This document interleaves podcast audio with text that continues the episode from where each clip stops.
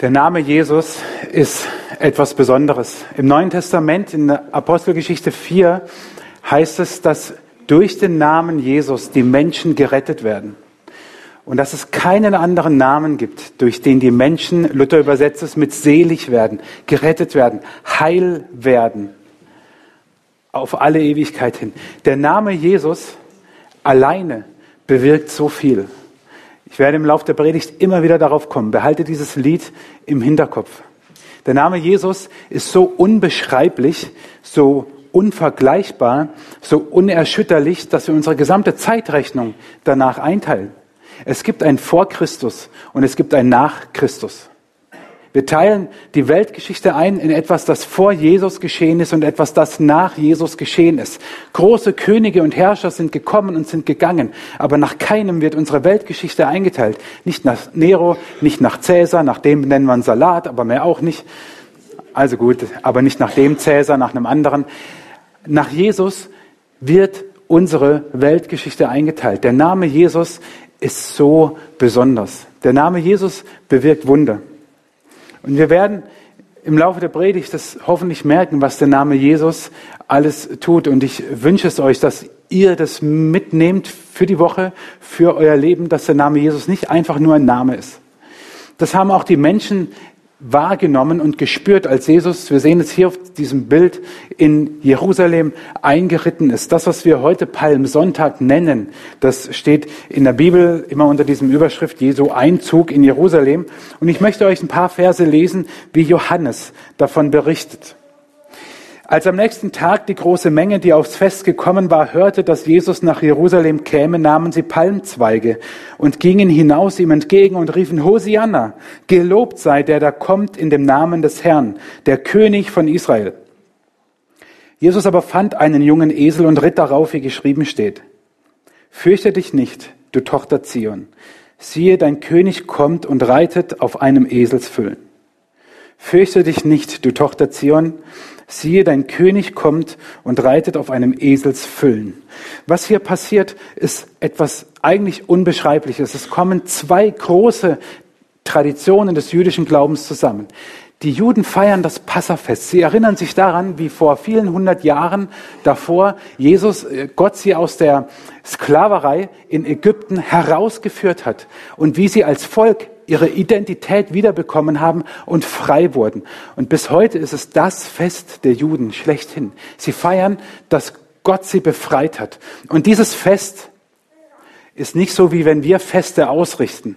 Das Fest ging mal eine ganze Woche und die Vorbereitungen waren schon vorher am Laufen. Und während dieser ganzen Vorbereitungen ist in Jerusalem so eine Stimmung in der Luft, die ganz freudig ist, die fröhlich ist.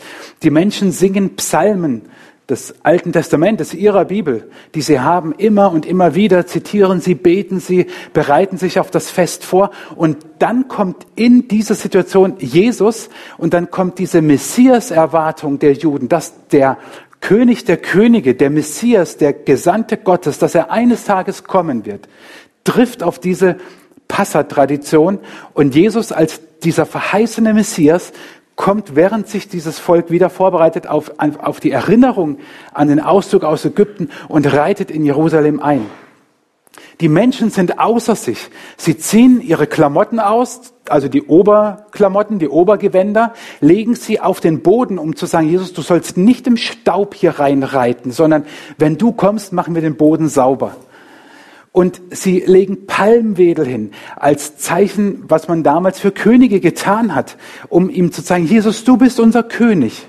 Und wir bereiten dir den Weg. Du alleine herrschst und regierst. Und wir erkennen in dir den Messias. Was die Menschen hier tun, ist eigentlich unglaublich, welches Bekenntnis sie abgeben zu Jesus. Und im, in der ganzen Stadt, in der ganzen Stadt ist viel Jubel und Fröhlichkeit und Ausgelassenheit. Die Menschen feiern, so wie wir das eigentlich nur von Fußballstadien kennen.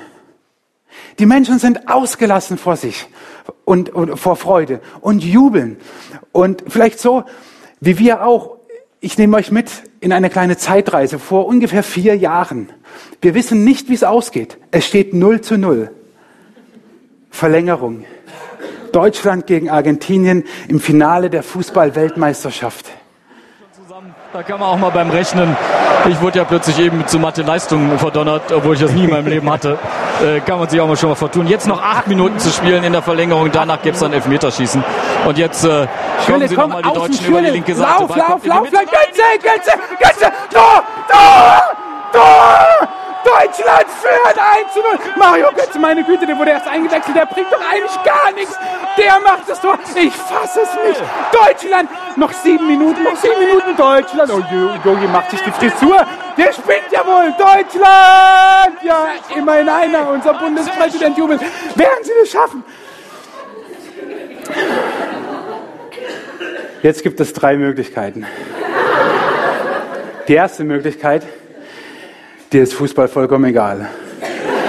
Die zweite Möglichkeit ist, du suchst die Erdspalte, in der du verschwinden kannst, weil du dich für mich fremd schämst. Die dritte Möglichkeit ist, sowas macht man nicht, weil wir in der Kirche sind.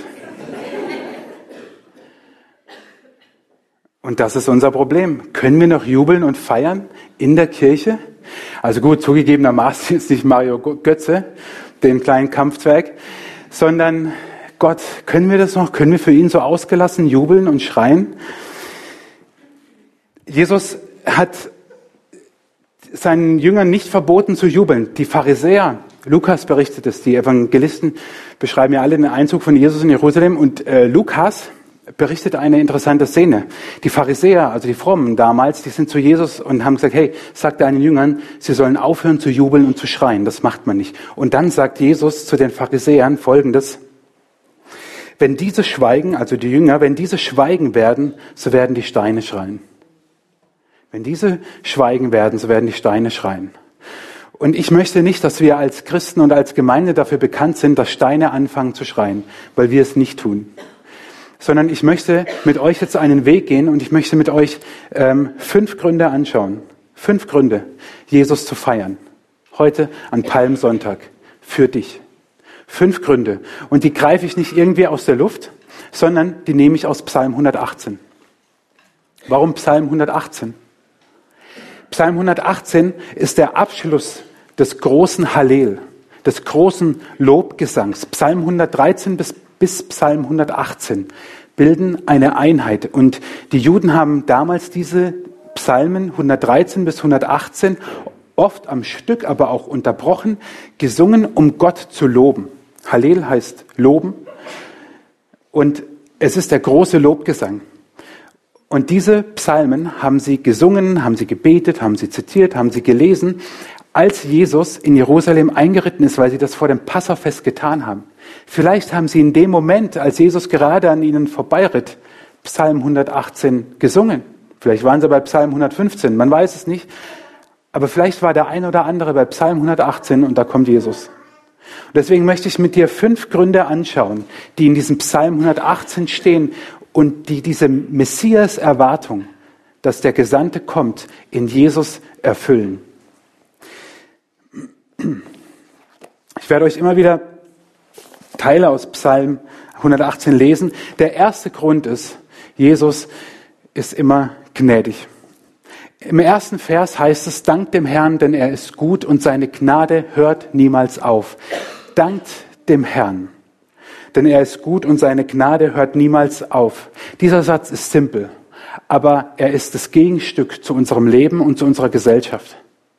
Wie oft leben wir im Alltag so, dass unser Leben nicht unbedingt freudig ist und von Gnade erfüllt ist und von Dankbarkeit erfüllt ist. Oft sind es Menschen, die uns etwas antun, die uns Unrecht antun und in uns, in unserem Herzen beginnt sowas wie Hass, beginnen Verletzungen. Es sind Menschen, die uns nicht gut tun und wir kreisen uns um sie. Krankheit, Tod, wenn liebe Menschen in unserem Umfeld schwer krank sind oder sterben oder im Sterben liegen, da ist unser Leben nicht unbedingt erfüllt von Dankbarkeit und Frieden und Feiern. Oder wenn wir uns selber betrachten, wenn wir in den Spiegel schauen und sagen, ich kenne dich nicht, aber ich rasiere dich trotzdem. Wenn wir unser Leben betrachten und über uns selber erschrecken. Deswegen, ihr Lieben, glaube ich, halten wir die Stille nicht aus.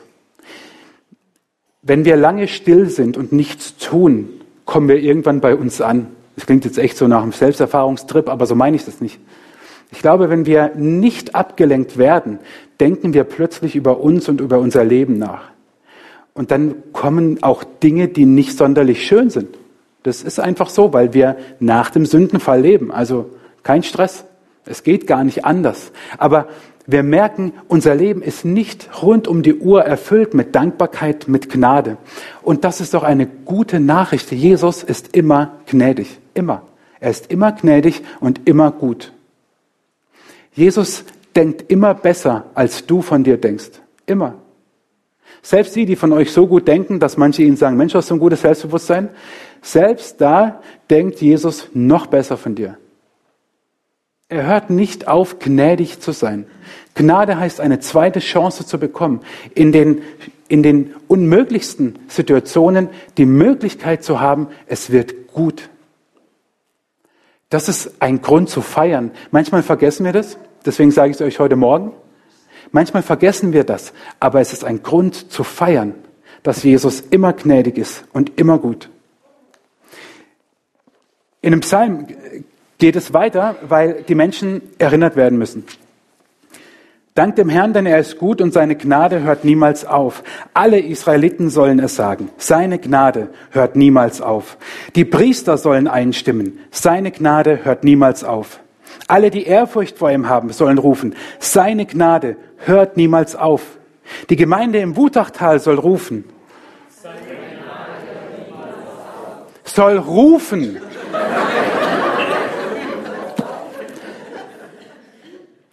Der rechte Block soll rufen. Seine Gnade hört niemals auf. Und der linke Block soll rufen. Seine Gnade hört niemals auf. Und der Mittelblock soll rufen. Seine Gnade hört niemals auf. Und die ganze Gemeinde rufe, seine Gnade hört niemals auf. Ist das nicht ein Grund zu feiern? Kleine Randbemerkung, die das Feiern vielleicht einschränkt, ist, das gilt auch für den Nachbarn. Das gilt auch für den, der vielleicht dafür gesorgt hat, dass du gerade in einem Moment bist, wo Gnade nicht das Größte in deinem Leben ist, sondern eher Wut oder Hass oder Verurteilung oder Verletzung. Diese Gnade gilt allen Menschen. Gott macht keinen Unterschied. Das ist auch die gute Nachricht für dich, wo du vielleicht denkst, dass du nicht sonderlich würdig bist für die Gnade Gottes. Nein, die Gnade Gottes gilt jedem Menschen gleich und sie hört nie auf. Das ist ein Grund zu feiern, ein echter Grund zu feiern. Das Zweite ist, Jesus schenkt Freiheit. In dem Psalm geht es weiter. In auswegloser Lage schrie ich zum Herrn. Da holte er mich aus der Bedrängnis heraus und schenkte mir wieder die Freiheit. Ich habe vor zwei Wochen auch über Unfreiheit gepredigt. Erinnert euch vielleicht mit der, mit der Kette und Dingen, die uns unfrei machen. Heute will ich mit euch darüber sprechen, wie werde ich frei? Wie werde ich frei? Der Psalmbeter beschreibt als Moment der Unfreiheit Bedrängnis und ausweglose Situationen. Ich wette, das kennt jeder von euch. Jeder von euch kennt Bedrängnis und ausweglose Situationen. Und dann sagt er und schenkte mir wieder die Freiheit. Ja, wie funktioniert das? Erstmal ganz einfach. Wo der Geist des Herrn ist, da ist Freiheit. Schreibt Paulus im Neuen Testament. Wo der Geist des Herrn ist, da ist Freiheit. Das ist die nächste gute Botschaft. Egal in welcher noch so ausweglosen Situation du stehst, Freiheit ist da. Als Kind Gottes lebt der Geist Gottes in dir und wo der Geist des Herrn ist, da ist Freiheit. Das Problem ist, wir erkennen sie oft nicht so schnell. Und unser Problem ist, dass wir in ausweglosen Situationen und in Bedrängnissen ein typisch menschliches oder deutsches oder westeuropäisches Phänomen, ich weiß es nicht, an den Tag legen. Wir fokussieren uns auf die Probleme. Wir fokussieren uns auf die Menschen, die uns Unrecht tun. Wir fokussieren uns auf die Situation, die nicht gut läuft, auf die Schwierigkeit am Arbeitsplatz, auf die nicht erziehbaren Kinder. Wir fokussieren uns auf den mich nicht verstehenden Ehepartner. Wir fokussieren uns auf das Schlechte, das, was wir als schlecht empfinden. Das ist die typisch menschliche Reaktion. Eine bessere Reaktion wäre, sich auf Jesus zu fokussieren. Und da der Gottesdienst heute Morgen hoffentlich kein Bedrängnis oder ausweglose Situation für dich darstellt, befindest du dich ja jetzt nicht in einer ausweglosen Situation oder in Bedrängnis. Und deswegen rede ich jetzt zu dir, damit du das mitnimmst, wenn du in dieser Situation bist. Und möchte mit dir ein, ein Prinzip anschauen, das Jesus einmal im Blick auf Sündenvergebung gesagt hat, ich aber der Überzeugung bin, dass es für jede ausweglose Situation und jede Bedrängnis gilt. Jesus sagt, alles, was ihr auf Erden binden werdet, soll auch im Himmel gebunden sein. Und alles, was ihr auf Erden lösen werdet, soll auch im Himmel gelöst werden. Krasses Wort. Alles, was ihr auf Erden binden werdet, soll auch im Himmel gebunden sein. Und alles, was ihr auf Erden lösen werdet, soll auch im Himmel gelöst werden. Dieses Binden und Lösen, was Jesus hier aufgreift, kommt aus der damaligen jüdischen Rechtsprechung. Wenn ein Richter etwas gebunden hat, dann hat er sein Urteil gesprochen. Wenn er etwas gelöst hat, hat er jemanden freigesprochen.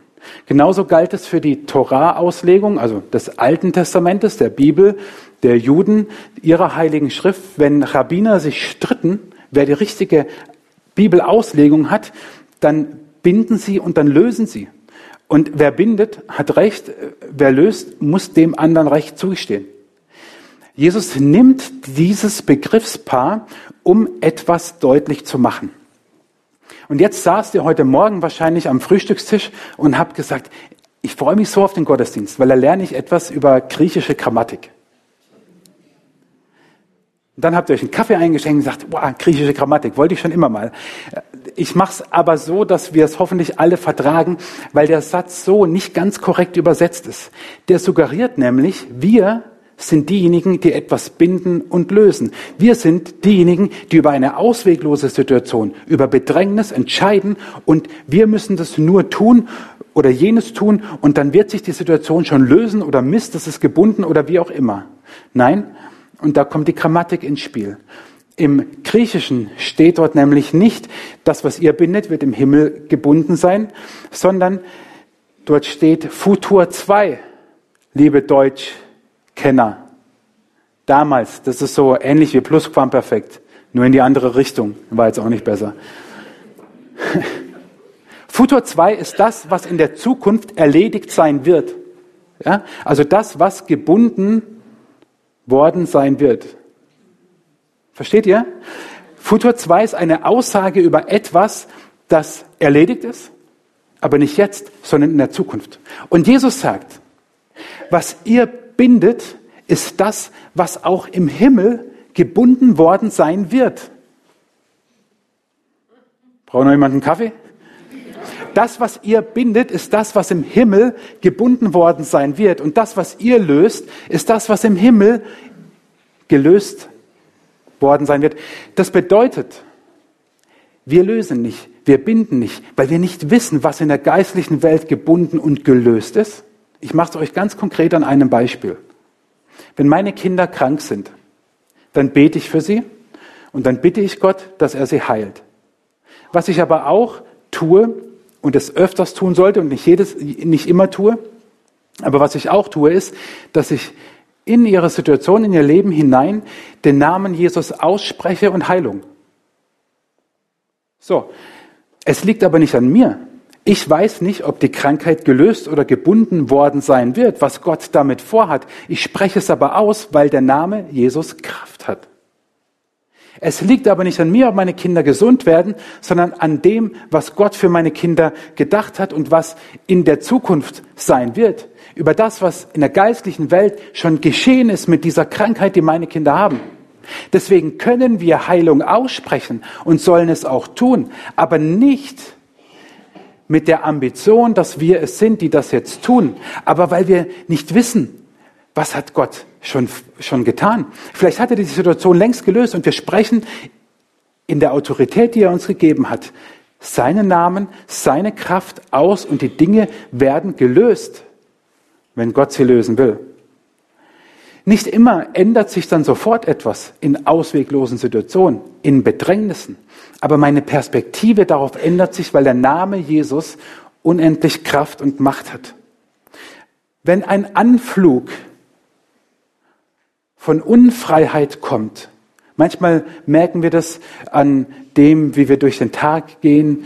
Manche werden ganz ruhig, manche werden ganz hektisch, manche merken eine Unruhe in sich und merken, da ist etwas, das will mich gefangen nehmen, eine Situation, ein Mensch, etwas Schlechtes oder etwas, was kommt und man hat Angst davor. Dann spricht den Namen Jesus aus. Nicht, weil dann alles gut wird, das sage ich nicht. Aber du weißt nicht, was Gott mit dieser Situation vorhat. Gebrauche diese Kraft und diese Autorität, die Gott dir gegeben hat.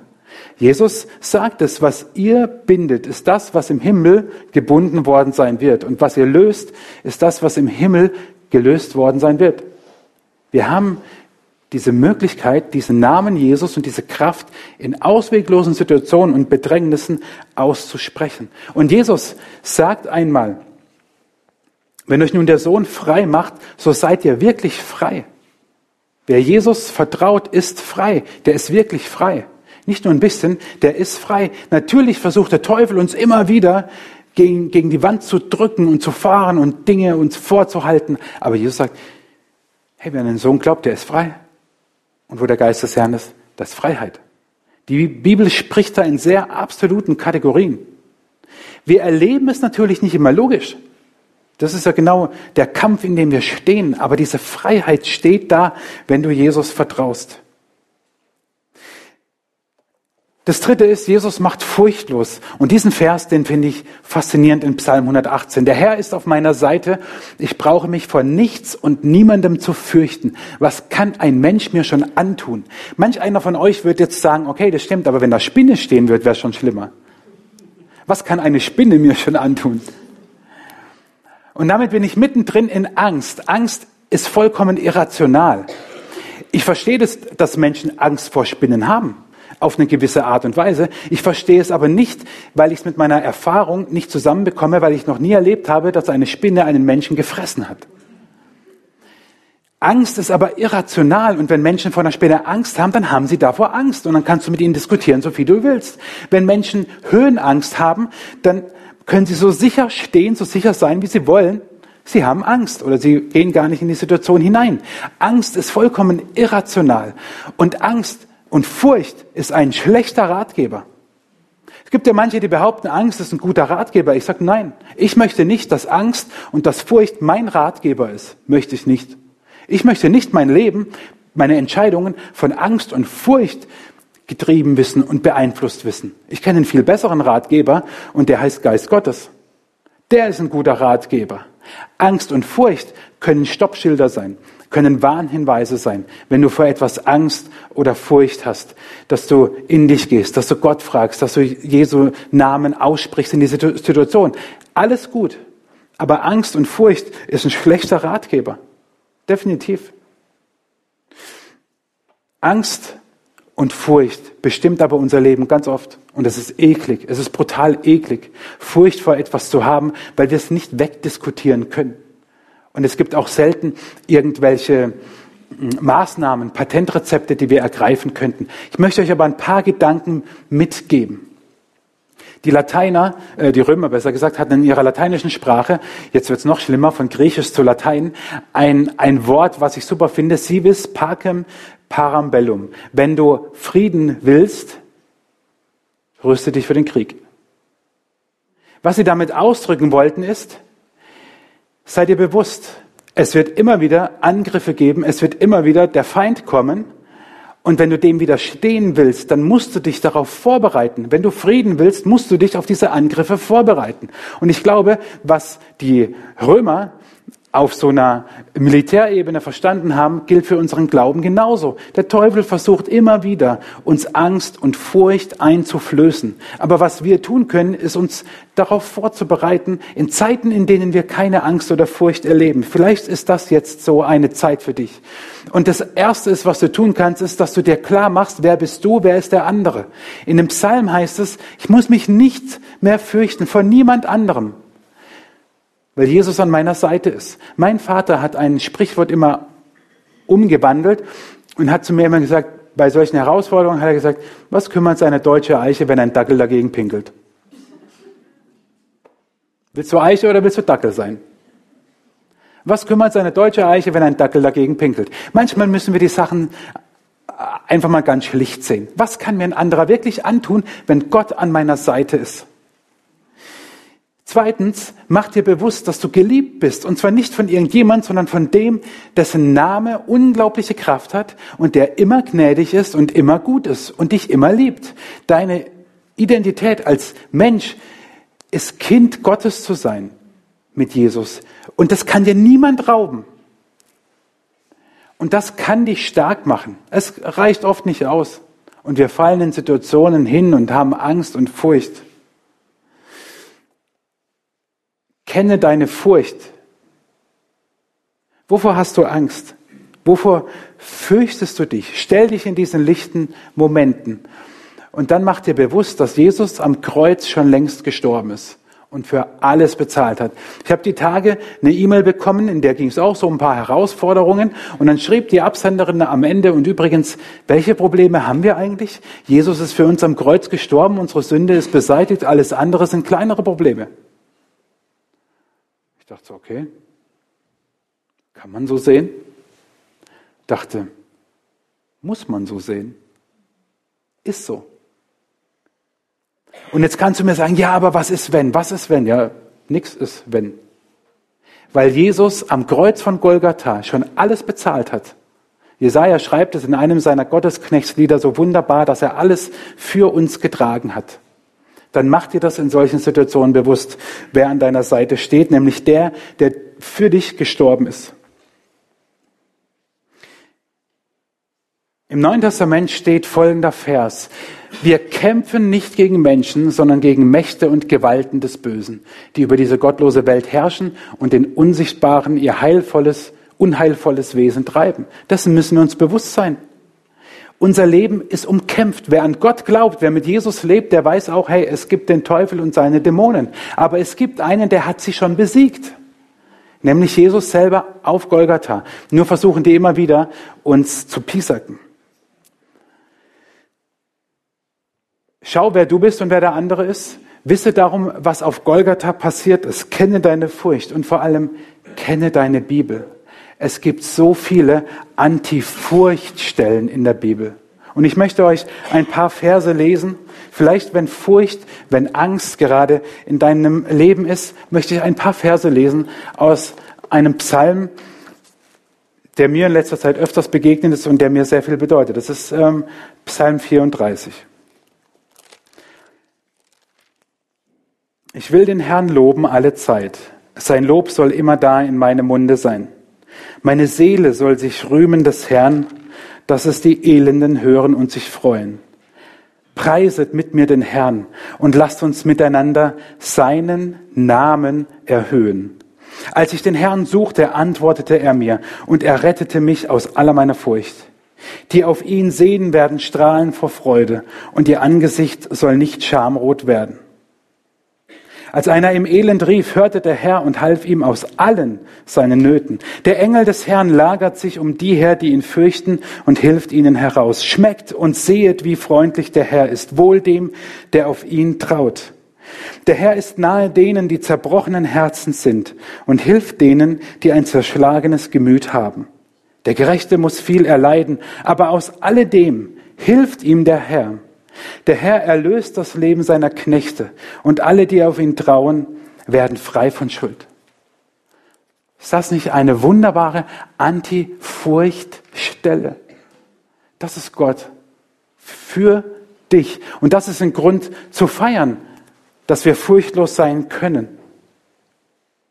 Der vierte Gedanke aus Psalm 118 ist, dass Jesus Wunder vollbringt. In dem Psalm heißt es, hört die Freudenrufe und Siegeslieder in den Zelten der Menschen, die für Gott leben. Sie singen, der Herr vollbringt gewaltige Taten.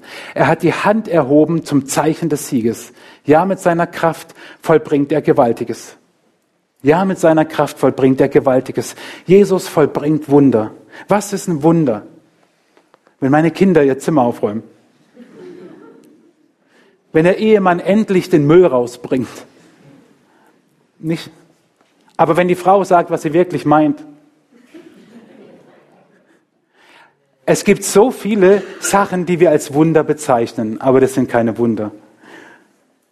Ich habe mal das für mich gesagt, ein Wunder ist, wenn das Übernatürliche auf das Natürliche trifft, wenn Gottes Realität auf mein Leben trifft, dann geschieht ein Wunder.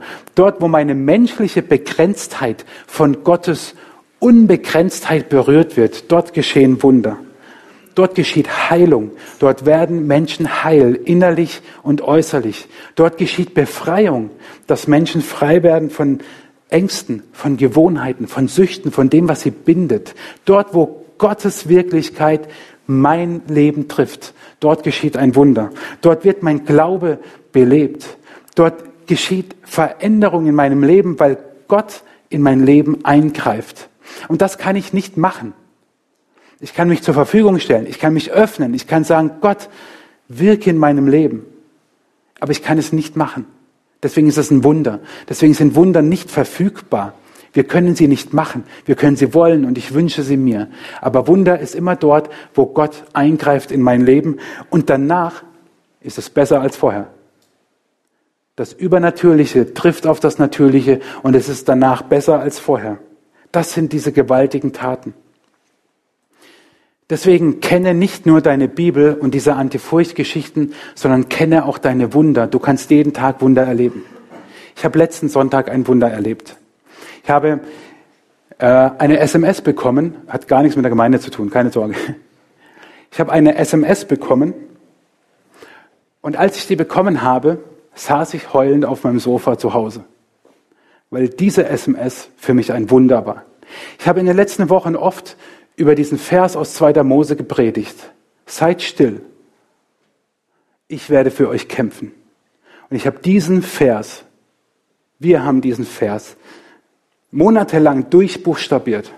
Und diese SMS, diese eine SMS, ein Dank an die Technik, war ein Wunder. Das Wunder ist noch in Arbeit, deswegen kann ich noch nicht mehr erzählen. Aber allein das war für mich ein Wunder. Gott hat eingegriffen.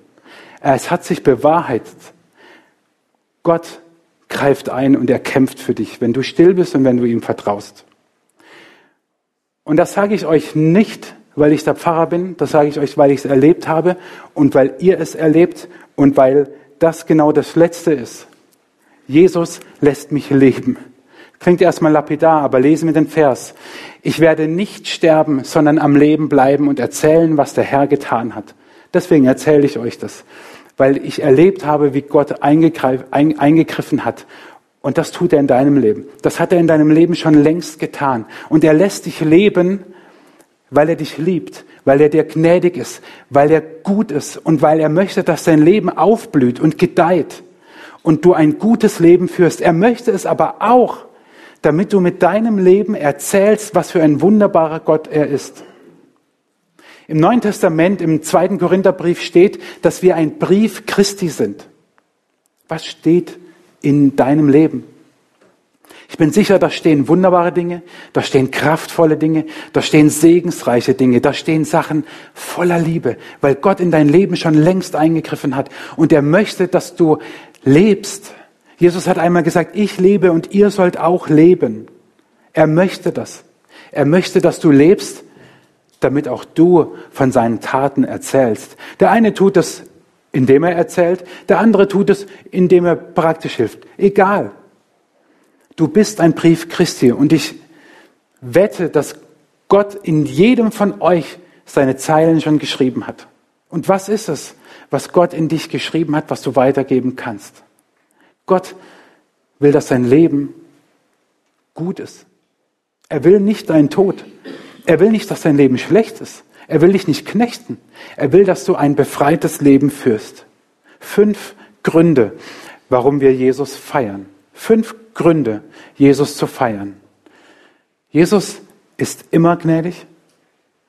Immer gnädig. Jesus schenkt Freiheit. Jesus macht furchtlos. Er vollbringt Wunder und er lässt dich leben, dass du von seinen Taten erzählst. Das sind fünf Gründe von vielen mehr. Fünf Gründe aus Psalm 118. Fünf Gründe aus dem Psalm, in dem auch steht Hosanna. Fünf Gründe, für die du Gott ganz konkret vielleicht loben und preisen kannst. Vielleicht sind es fünf Gründe, wo du ihn anbeten kannst und sagst, mitten in meiner ausweglosen Situation will ich dich anbeten, weil es nicht auf mich ankommt, sondern auf dich. Und das wollen wir jetzt auch tun. Lasst uns Gott anbeten. Und lasst uns das tun in dem Wissen, dass es ein ewig guter Gott ist, unser Versorger. Und lasst es uns vielleicht nicht ganz so exzessiv tun, wie ich vorhin bei Mario Götzes 1 zu 0. Wenn ihr wollt, von mir aus. Aber lasst es uns tun mit dieser Haltung, mit dieser Freude. Da ist ein Gott, der hat noch viel mehr Gründe. Aber diese fünf sind es auf jeden Fall, ihn zu loben, ihn anzubeten.